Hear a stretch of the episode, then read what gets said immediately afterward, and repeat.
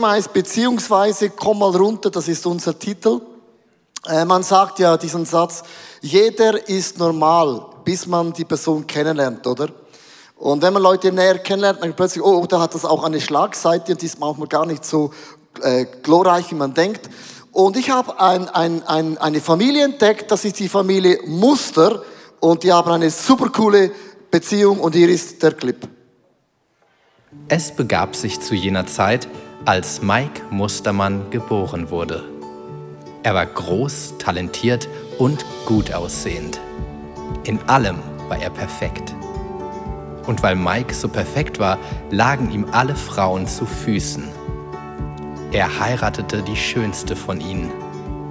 Und gemeinsam gründeten sie eine perfekte Familie.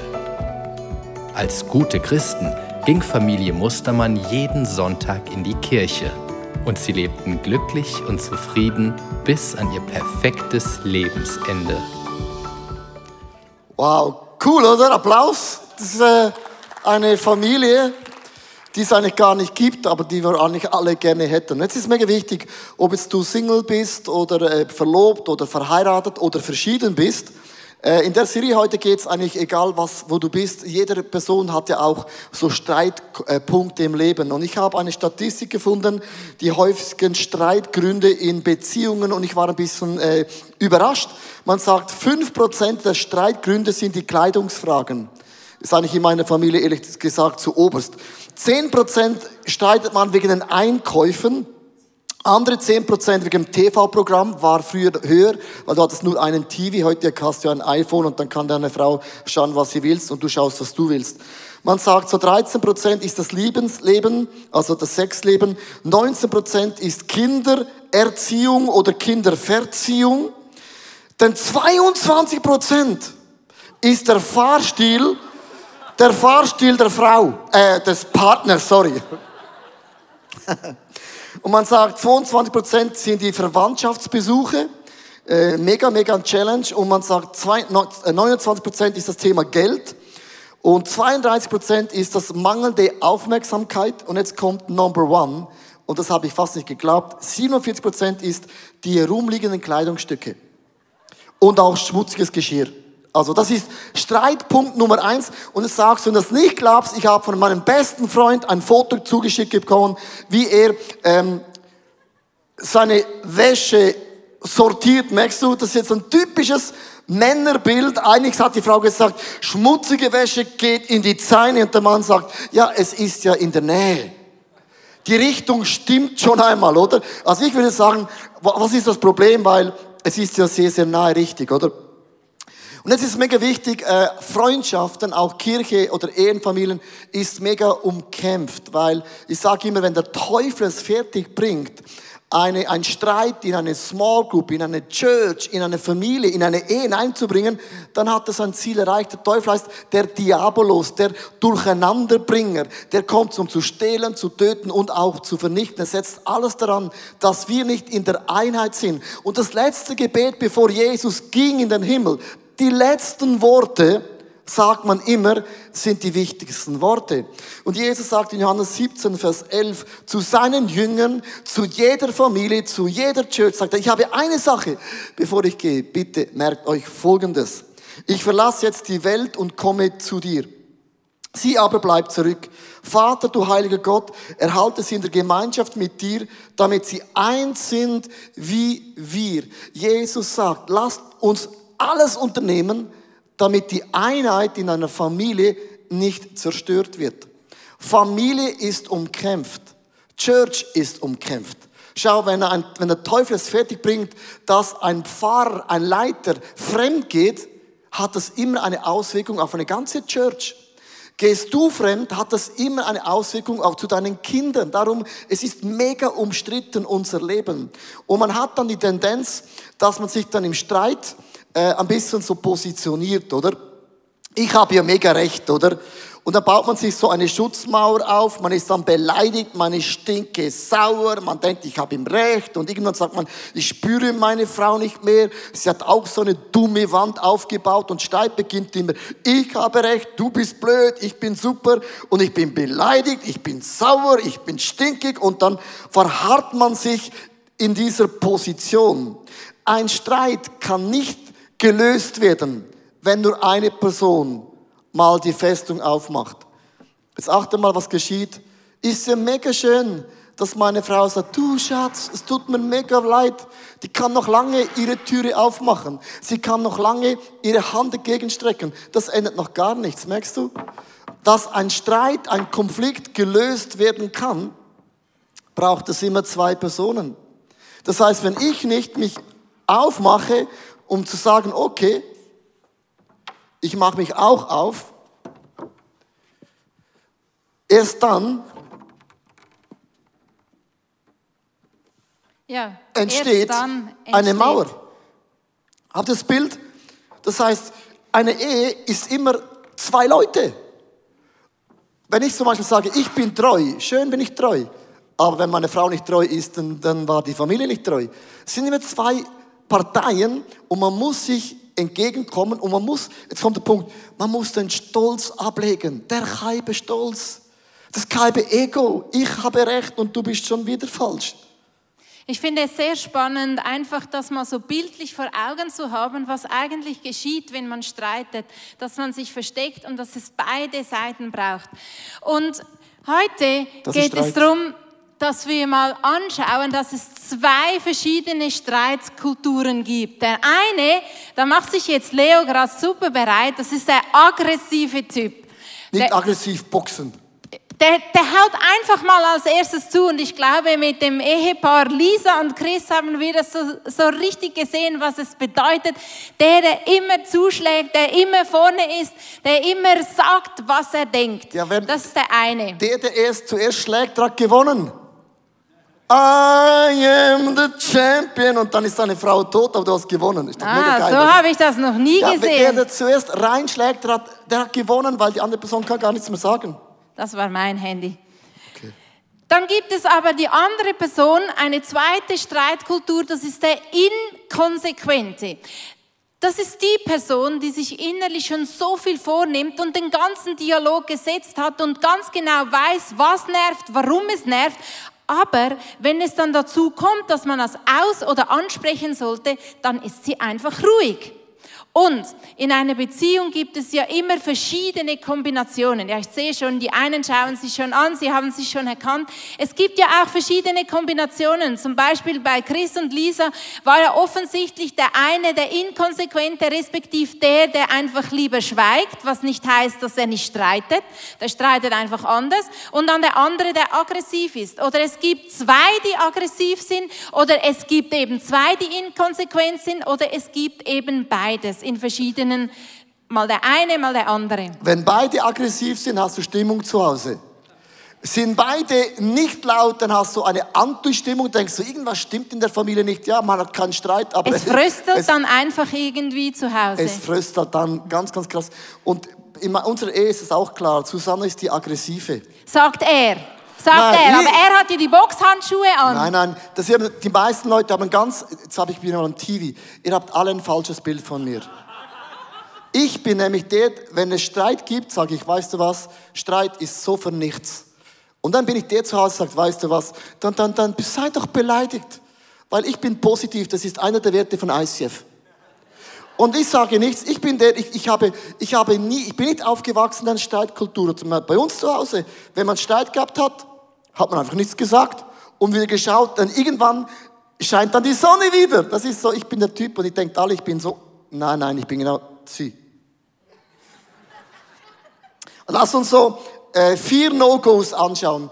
Wir möchten euch so ein paar Tipps mit auf den Weg geben und es ist mega wichtig, weil am Ende eine Ehe, eine Freundschaft, man hat nie ausgelernt und man kann auch nie sagen, jetzt haben wir es. Das wäre mega schön, sondern kaum hast du was gelöst, kommt ein neues Problem und das ist anders, größer, noch nie da gewesen und darum ist es eine never-ending Story. Erstens, das erste No-Go ist bloß nicht streiten wollen.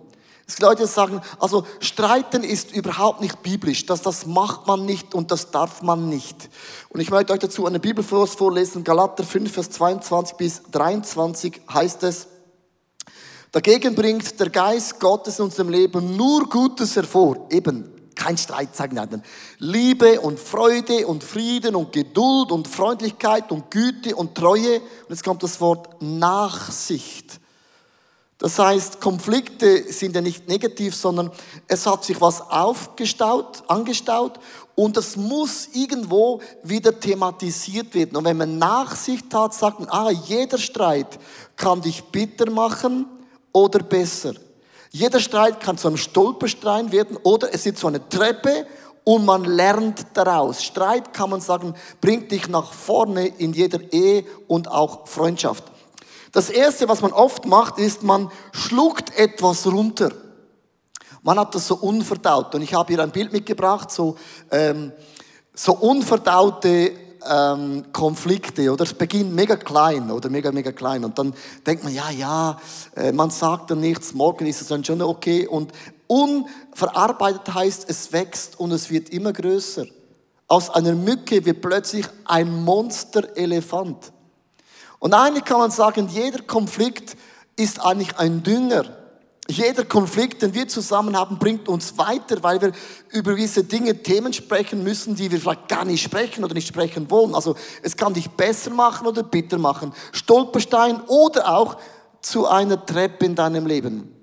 Und Gott ist ein Spezialist. Aus Mist kann Dünger entstehen. Und jeder Dünger, jeder Konflikt gut angepasst, wird zu einem Segen in deinem Leben. Ich habe ein Bild mitgebracht von, meiner, von unserem Nachbarn, die Katze, wie sie diesen Mist zu Dünger umwandelt in einem Garten. Hier ist der Beweis.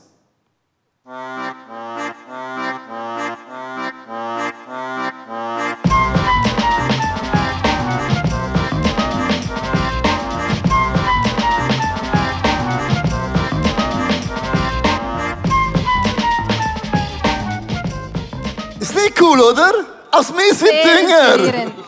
Sehr Wow, alle sagen, inspirierend. oh, wow, was für ein Clip. Was du auch machen kannst in einer Beziehung, wenn es um Streit geht, du kannst es rausschieben. Und dann geht es dir so wie den Kühen, die, ähm, wenn sie einen Sturm spüren, dann drehen sie sich exakt in die Gegenrichtung. Wenn der Sturm vom Westen kommt, dann drehen sie sich nach Osten und sie spüren, dass der Sturm kommt und sie rennen davon. Aber wir alle wissen, wie gut das Kühe rennen können. Und was passiert? Der Sturm, der von Osten kommt und sie drehen sich nach Westen und rennen weg. Der Sturm holt sie ein und der Sturm überrollt sie und sie rennen immer noch und sie rennen immer noch und sie rennen immer noch. Und sie sind also sozusagen am längst möglichsten im Sturm drinnen, weil sie zwar vom Sturm wegrennen wollen, aber der Sturm holt sie ein. Ganz anders machen es die Büffel. Die Büffel, wenn sie spüren, dass ein Sturm kommt, dann drehen sie sich um, sie warten, bis der Sturm ihnen entgegenkommt und dann rennen sie in den Sturm hinein. Und wir alle wissen, sie sind so am kurzmöglichsten in dem Sturm drinnen, weil sie dem Sturm entgegenrennen.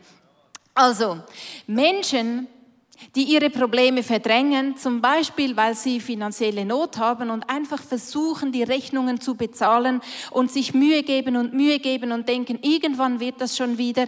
Oder Menschen, die gesundheitlich angeschlagen sind und dem und diesem und jenem die Schuld geben. Oder Menschen, die eben in Beziehungsproblemen sind und denken, das wird schon wieder, gleichen genau den Kühen. Von- Sie, von- sie schieben es raus und sind eigentlich so, aber am längst möglichen in der Schmerzzone drin. Von dem kommt der Slogan, hey, sei keine dumme Kuh, sei ein Büffel. Schreib das auf, hey, sei keine dumme Kuh. Das ist das Einzige, was du das Wort brauchen kannst. Sei ein Büffel. Ja, genau. Das heißt, Büffel oder Kuh? Nein, sei keine dumme Kuh, sei ein Büffel. Gefällt mir, super Slogan. Ähm, das nächste, verdrängen. Verdrängen. Wenn wir einen Konflikt haben, ich spreche jetzt von mir, ich, ich, ich liebe es ein bisschen zu verdrängen, weil äh, man sagt ja, die Zeit heilt die Wunden, sagt man, aber stimmt eben nicht. Und auch das ist ein Kampf, der abgeht in unserem Herzen. Und ich habe zudem euch ganz kurz einen Clip gezeigt, Engel oder Teufel, es ist ein Kampf. Armer Leo, du bist echt das Opfer. Du hast recht, schau dir die Person doch mal an. Also du brauchst wirklich nichts ändern. Hey Leo, wenn du willst, kannst du an dieser Situation jetzt wachsen. Hast du dich schon einmal in die andere Person reinversetzt? Wenn du willst, kann ich dir Liebe für diese Person schenken.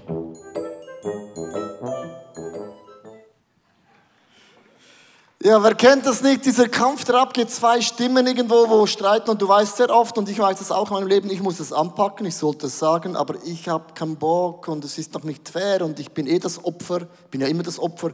Die andere Person, der eigentlich der Büffel sein sollte, ist das Problem. Und es ist mega wichtig und wir haben euch so ein paar Lösungsideen gebracht und es ist nur so ein, ein Andenker. Erstens, entwickle eine Konfliktkultur. Also wir mussten lernen, gell Susanne, und wir lernen das noch immer. Wir sind in dem Punkt wirklich nicht besonders gut. Wir haben gelernt. Wir mussten lernen, äh, nichts zu sagen ist nicht eine Streitkultur, weil es ist einfach, hat sich nicht gelöst. Und wir mussten lernen, Dinge anzusprechen, die tief sind, die, die nervt und äh, wir gewusst haben, wir können nicht die Probleme einfach Augen zumachen, es ist gelöst. Und das kann, man kann zum Beispiel das Ampelprinzip anwenden. Das ist nur ein Beispiel. Wenn man streitet, dass man sagt, okay, lass uns ein bisschen geordnet streiten, sofern es geht. Wir sind der Schweizer, für uns funktioniert das und für die Deutschen auch. Äh, Ampelsystem bedeutet, jemand hat grün und jemand hat rot. Das heißt, die Person, die spricht, die hat grün und die andere Person weiß rot. Heißt Schnauze zu. Zuhören, kochen innerlich und denken, wenn ich dann grün habe, dann gebe ich Gas. Das ist das Ampelsystem, das ein bisschen koordiniert ist und auch jede Person zum Zug kommt und auch etwas sagen kann. Ist eine Möglichkeit, das Ampelprinzip, das man anwenden kann. Vielleicht sagst du, das funktioniert bei uns gar nicht. Okay, dann gibt es ein anderes System.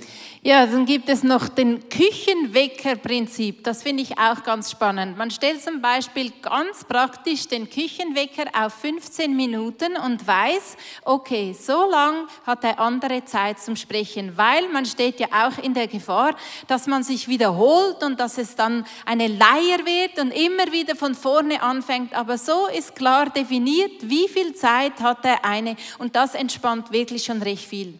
Meine Frau hat vor ein paar Wochen zu mir gesagt, wir hatten auch ein bisschen Streit, dass ich war nicht schuld, sondern du warst schuld. Klar. Und dann, hat, dann hatten wir gestritten auch, also natürlich sehr vorbildlich, christlich. Und irgendwann sagt sie mir, hey, jetzt hast du schon zum fünften Mal wiederholt, ich hab's gehört, ich hab's kapiert. Und hat gesagt, fünf Minuten sind vorbei. Und das hat mir mega geholfen zu merken, man muss Sachen nicht siebenmal sagen oder achtmal sagen, weil gesagt ist gesagt und sie ist ja effektiv ähm, ein Stier.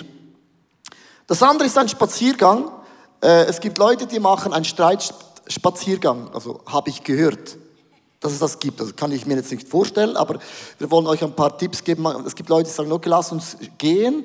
Und während wir gehen, streiten wir. Weil du weißt immer, wenn der Nachbar kommt, dann geht das Level von der Lautstärke runter. Und das sind so ein paar Dinge. Und überleg dir einfach, was wäre unsere Streitkultur, die zu uns passt?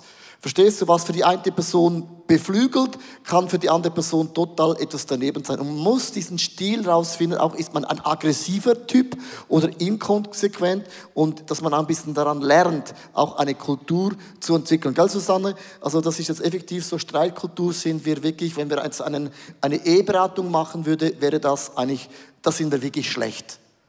Das ist so. Also richtig schlecht sogar.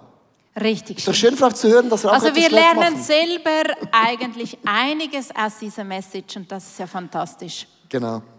Also, Punkt Nummer zwei. Das andere No-Go ist, und das ist mega wichtig, äh, gewinnen wollen.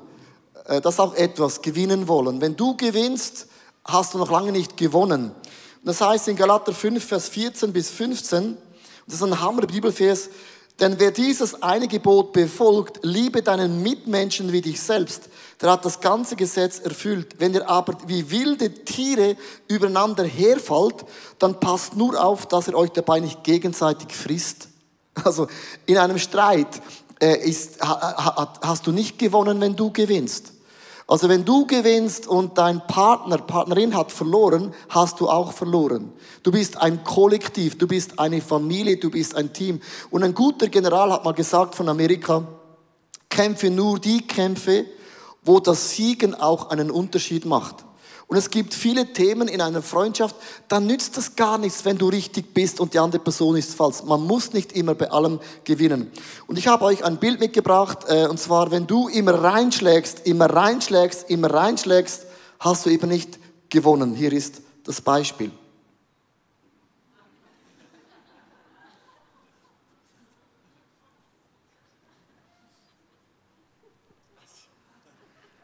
Jetzt ist schon nicht die Einzige. Ja, das bist du, du schlagst immer rein. Mit anderen Worten, wenn du immer reinschlägst und immer das Gefühl hast, du gewinnst, hast du nicht gewonnen. Lösungssätze sind folgendes und das ist ein mega, mega wichtiger Grundsatz. Das kannst du dir aufschreiben und das haben wir auch aufgeschrieben. Susanne, wir sind ein Team. Wir haben ja gesagt, wir sind ein Team, wir sind nicht gegeneinander, sondern wir sind immer füreinander. Also wenn meine Frau nicht aufblüht, hab, ich auch nicht, habe ich auch nicht aufgeblüht. Man sagt Happy Wife, Happy Life. Glückliche Frau, glückliches Leben. Also wenn du nicht aufblühst, dann habe ich grundsätzlich gar keinen Nutzen davon.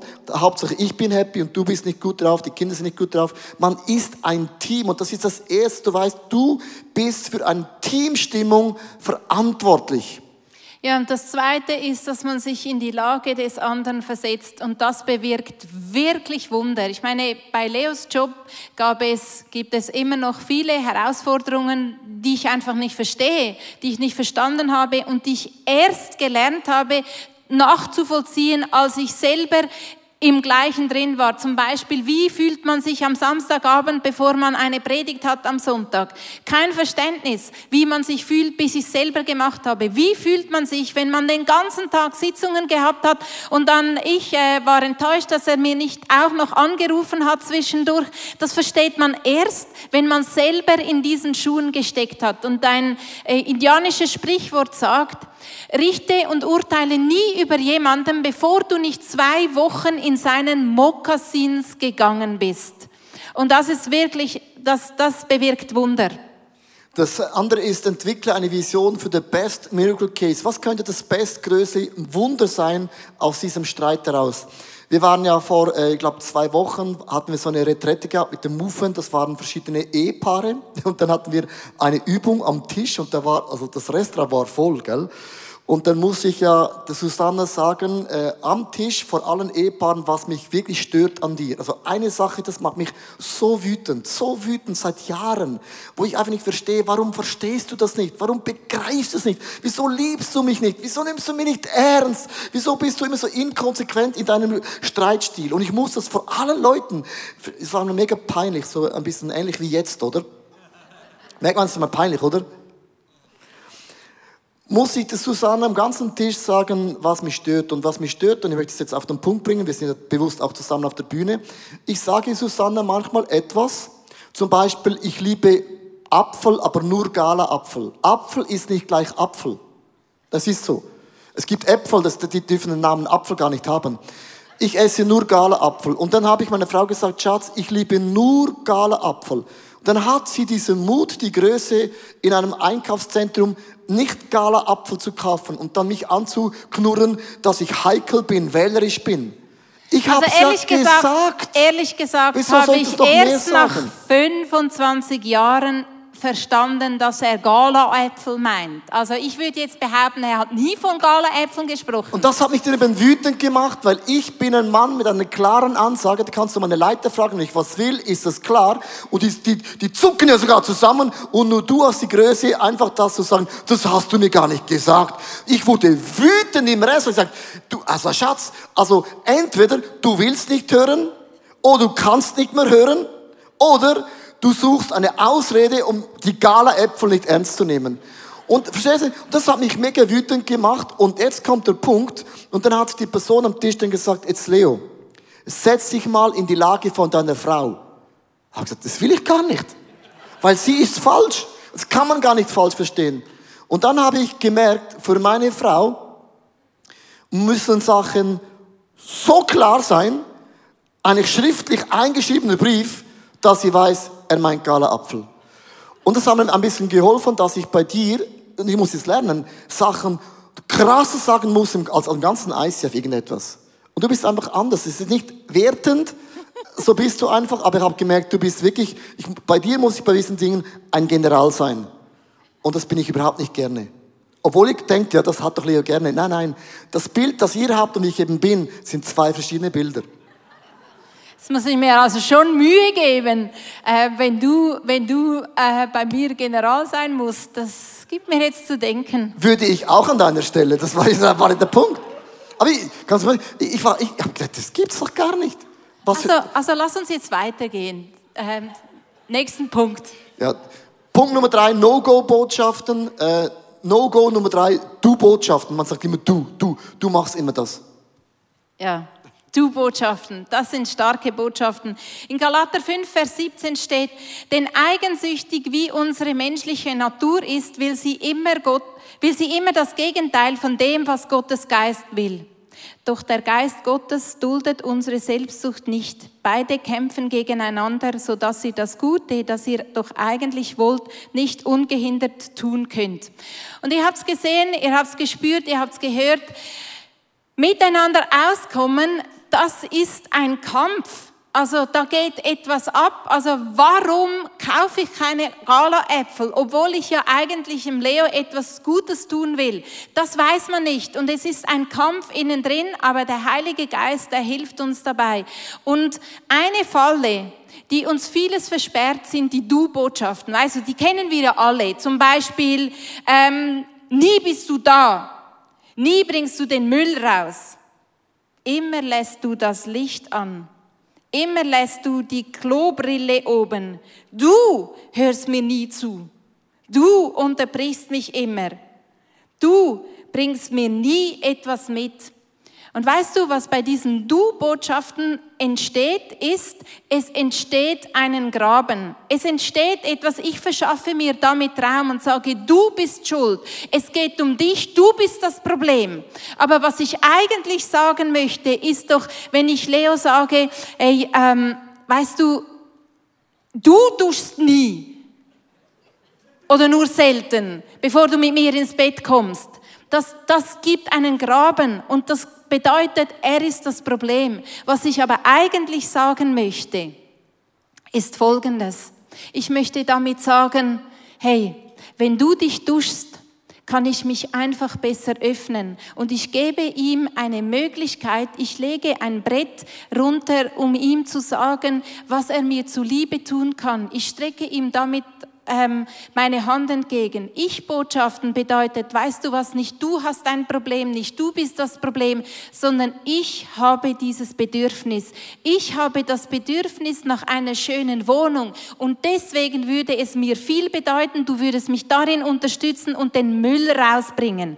Und das ist nicht nur etwas, was zwischen Ehepaaren ist, das ist das ist ja in der Beziehung, egal mit Ehepartner oder mit Kindern. Ich musste meinen Kindern gestern effektiv das, der Punkt Nummer eins bringen, Geschirr wegräumen. Und ich habe gedacht, nicht du hast es nicht weggeräumt, sondern weißt du was, Jungs, ich möchte ein schönes Zuhause für uns. Deswegen möchte ich, dass ihr aufräumt. Das ist mein Bedürfnis und nicht du bist falsch. Genau. Lösungen sind eigentlich, verwende ich Botschaften. Das ist eigentlich die Lösung, dass du eben immer äh, von dem ausgehst. Das andere ist mega wichtig, schaue der Person in die Augen. Also wenn du einen Streit hast, und jetzt spreche ich wirklich da, meine die junge Generation, die macht ja, die macht ja alles über E-Mail, WhatsApp und auch über, über Briefe. Also äh, die machen Schluss per WhatsApp. Und ich glaube nicht an das. Ich glaube effektiv, dass man Streit einander in die Augen schaut. Weil es ist eine ganz andere Komponente, wenn ich dir in die wunderschönen blauen Augen schaue, dann denke ich, diese Augen sind eigentlich im Grund genommen, da schaut der Heilige Geist auch raus. Da schaut eigentlich Gott mich entgegen. Und das kannst du bei einem WhatsApp, bei einem E-Mail, bei einem Brief nicht machen. Es ist ein bisschen einfach, man versteckt sich ein bisschen, die Konflikte zu lösen. Aber wenn du Leute in die Augen schaust, dann schaust du eigentlich, sagst du eigentlich, ich schaue Gott auch in die Augen. Das ist auch etwas, wir haben uns entschieden, wir streiten nie am Telefon, wir streiten nie per WhatsApp und auch nie per E-Mail. Ja, und ein letztes ist, dass man so oft in der Gefahr steht, aus einer Mücke einen Elefanten zu machen. Weißt du, wenn dann einmal die Socken eben neben dem Eimer liegen, dann sieht man einfach schon die tausend anderen Socken, die immer noch und wieder und wieder dort liegen werden. Und so entsteht es, dass man aus einer Mücke, aus einmal Socke liegt neben den Ding, eben das sieht, was schon gewesen ist und das, was noch kommt. Und der Punkt ist, man fühlt sich einfach nicht ernst genommen. Und das zu verstehen, hilft einem, aus einer Mücke nicht einen Elefanten zu machen, sondern den eigentlichen Punkt anzusprechen. Der letzte Tipp, den wir auf den Weg mitgeben möchten, No-Go Nummer vier, laut werden. Und ich möchte euch auch erklären, warum. Wir gehen wieder darüber. Wir enden mit dieser Illustration. Äh, laut werden ist ja an sich nicht ein Problem, sondern es heißt in Sprüche 21, Vers 23, überleg deine Worte und dir bleibt viel Ärger erspart. Also das ist effektiv so. Also wenn du im Streit Wörter benutzt, die nicht schlau und weise sind, dann hast du ein Problem. Das heißt im Psalm 52, Vers 4, mit deinen Worten verletzt du den anderen wie mit einem scharfen Messer, du Lügner. Schau, Worte kann man nicht zurücknehmen. Es ist hochinteressant. Ich bekomme manchmal E-Mails oder auch Briefe oder auch Dings, dass ich gewisse Dinge in einer Predigt falsch gesagt habe. Äh, es ist nicht alles, was ich sage, würde ich am nächsten Tag auch wieder sagen. Du bist auf der Bühne, du bist spontan und du musst der Heilige Geist lassen fließen, dann schaue ich euch an und vielleicht bin ich müde. Manchmal sagt man Dinge und denkst, was hast du mir dabei überlegt? Aber Worte, wenn die mal draußen sind, dann sind sie draußen. Du kannst ja sagen, es tut mir mega leid, aber du weißt was, Worte bewirkt etwas. Und wir haben uns entschieden, und jetzt ist mega wichtig, wir wollen euch erklären, du musst dir Prinzipien definieren wo du sagst, unsere Familie ist ein Team. Unsere Familie hat diese Streitkultur, bedeutet nicht, dass man immer alles richtig macht. Das ist gar nicht der Punkt. Die zehn Gebote sind nicht da, damit du kannst gar nicht alles befolgen. Aber du schaust und sagst, dahin will ich. Das ist unser Ziel, das ist unser Leuchtturm. Und wir haben Dinge definiert und sagen, da wollen wir hin. Nicht das sind wir. Versteht ihr? Da wollen wir hin. Das ist unsere Richtung. Lösung Nummer eins, achte auf deine Wortwahl. Wir haben am Anfang immer gesagt, wir werden nie Wörter einander sagen, die unter der Gürtellinie sind. Nie. Nie. Und jetzt musst du eines wissen, wenn ich eingeschnappt bin, habe ich zwei Reaktionen. Entweder ich sage gar nichts mehr oder der Vulkan Gottes. Und wenn ich da mal emotional bin, dann, dann bin ich so intensiv, dass ich mir sagen muss, kein Problem, dass du laut bist, aber deine Wörter gehen nie unter die Gürtellinie. Du kannst nicht Vulkan sein und gemeine Wörter sagen, weil das sind Messerstiche, die man nicht mehr so schnell wegbringt. Verstehst du? Und wenn du merkst, du hast mit Worten Mühe, dann, dann, dann arbeite an dem, dass du dir sagst, komm runter, Leo Vulkan, achte auf deine Wörter, weil deine Frau ist dein Team. Deine Kinder ist dein Team. Sie ist nicht mein Gegner, sondern sie ist mein Best Buddy. Und ich schaue ihr in die Augen als ein Gegenüber Gottes. Also achte auf die Wortwahl, dass es nicht Wörter sind, wo du sagst, oh oh, im Zorn, im Streit kann man Dinge sagen, die man bereut, aber es sind Messerstiche. Und es braucht einfach Heilung dann. Ja, oder dass ich genau, weil wir ein Team sind, immer mir überlege, dass ich nicht die Person angreife, sondern die Sache. Also ähm, nur weil er die Socke nicht in den Eimer tut, ist nicht er schlecht, sondern die Sache ist nicht gut. Die Sache mag ich nicht, aber nicht ihn. Wir sind ein Team. Also, jetzt, jetzt möchte ich zu dem noch was sagen. Das ist ja völlig logisch, oder? Ja, wenn das so logisch wäre, wäre Streit auch, auch logisch und einfach. Streit ist immer emotional. Streit geht immer in deine Identität. Wenn sie mich angreift, ich fühle mich immer in meiner Identität, in meinem Leo angegriffen. Und das ist der Punkt. Und ich muss mir immer wieder sagen, okay, sie meint nicht meine Identität. Sie liebt mich eigentlich. Also verstehst du, es ist alles verknüpft. Seele, Gefühle, Geist, alles. Ich sage, okay, sie meint jetzt wirklich einfach die Unterhosen. Das, sie, meint nicht, sie meint nicht mich generell, sondern wirklich, das ist H&M, Zara. Also spricht von dem eine Sache. Brich es runter, dass du es nicht persönlich nimmst. Weil oft habe ich das Gefühl, sie ist gegen mich. Sie ist mein Team, sie ist mein Buddy. Und das Letzte ist, was würde Jesus tun? Was würde Jesus in unserer Familie tun? Das ist für mich die, eine der wichtigsten Fragen. Wenn Jesus in meiner Stelle wäre, was würde er sagen? Wie würde er reagieren? Wir haben euch ein paar Tipps mitgebracht im vollen Bewusstsein. Es waren jetzt 100 verschiedene Dinge. Und es war gar nicht unser Ziel, eine Sache zu bringen, sondern wir wollten euch bewusst eine Palette von Ideen geben. Weil jede Familie, jede Ehe, jede Person funktioniert anders. Aber nimm diese eine Sache raus, das spricht zu mir und beginne das zu etablieren in deiner Ehe, in deiner Familie. Und dann merkst du, du gehst große Schritte nach vorne. Mein neuestes Buch befasst sich mit Jakobs Geschichte. Jakob ist ein Mann, der alles tat, um erfolgreich zu sein. Er log, er betrog, er mobbte, er setzte alle seine Kräfte ein, um sein Ziel zu erreichen. Durch verschiedene göttliche Erlebnisse lernt er eine neue Einstellung und eine Lektion des Lebens, nämlich, dass Gott für ihn kämpft. Und im neuen Buch werden wir anschauen, wie trotz unseren Imperfektionen mit Gottes Hilfe unser Ziel erreichen werden. Darum ist Jakob so ein super Beispiel für dein und auch mein Leben.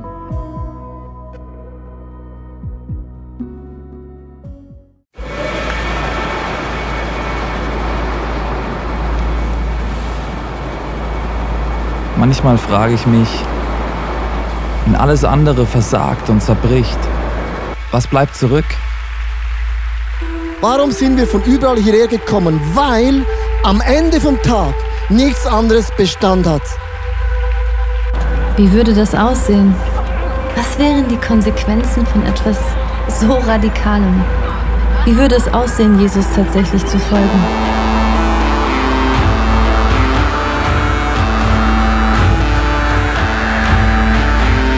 Freundschaften können zerbrechen, Karriere vergehen und am Ende wird Reichtum wertlos.